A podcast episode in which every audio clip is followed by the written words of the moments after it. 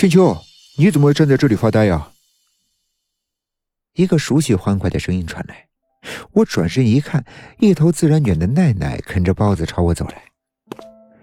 我勉强的虚弱一笑：“啊，早。”即使粗神经如奈奈，也发现了我的不对劲。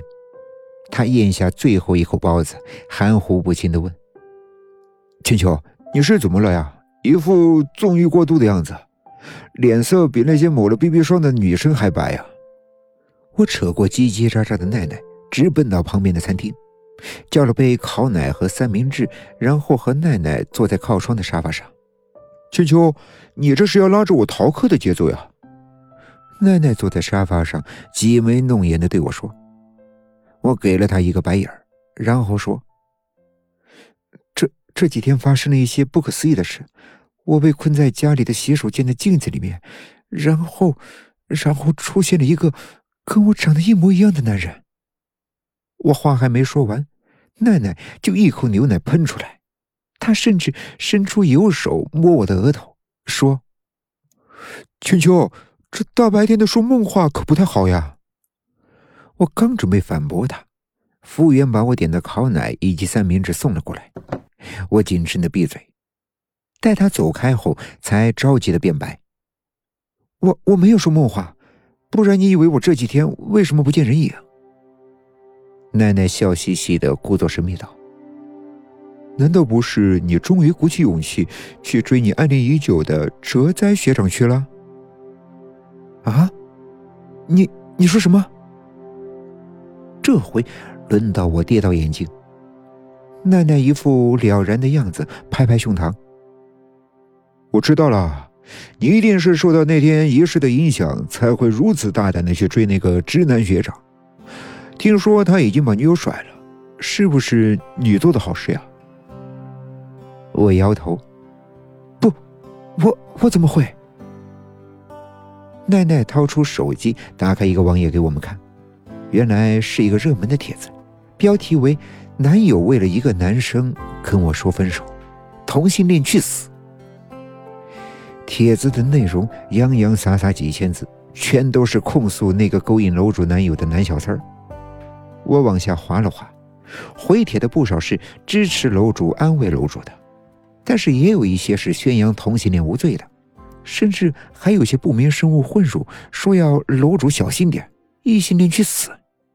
我不明觉厉的抬起头，问奈奈：“你，你给我看这些是什么意思？”啊奈奈神秘兮兮的说：“楼主 ID 不是叫子鱼相伴吗？”我瞄了一眼，点头。怎么了？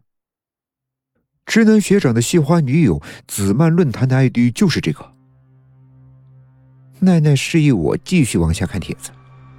楼主为了增强事情的可信度，甚至在后面放出了男友的侧面图，以及所谓的男小三勾引她男友的照片。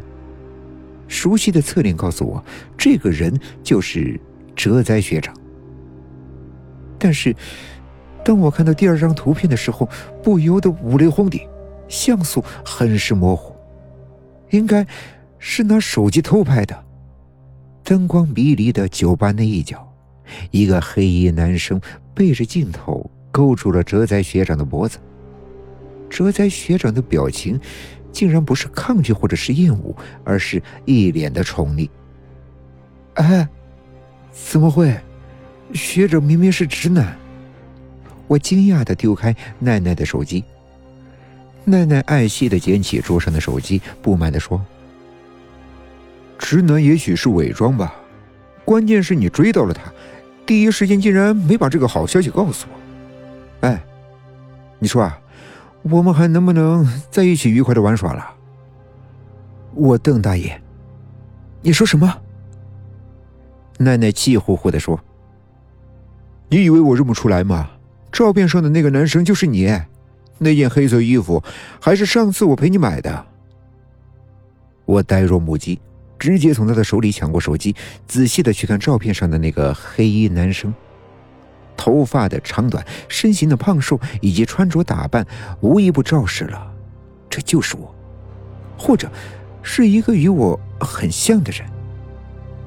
我喃喃自语：“这这也太不可思议了！奈奈得意极了，说：“看吧，我就知道是你。难道你真的是那个召唤镜子显灵了？哎呀，真后悔那天我没有试试。召唤镜子，我恍然大悟，似乎抓到了事情的关键。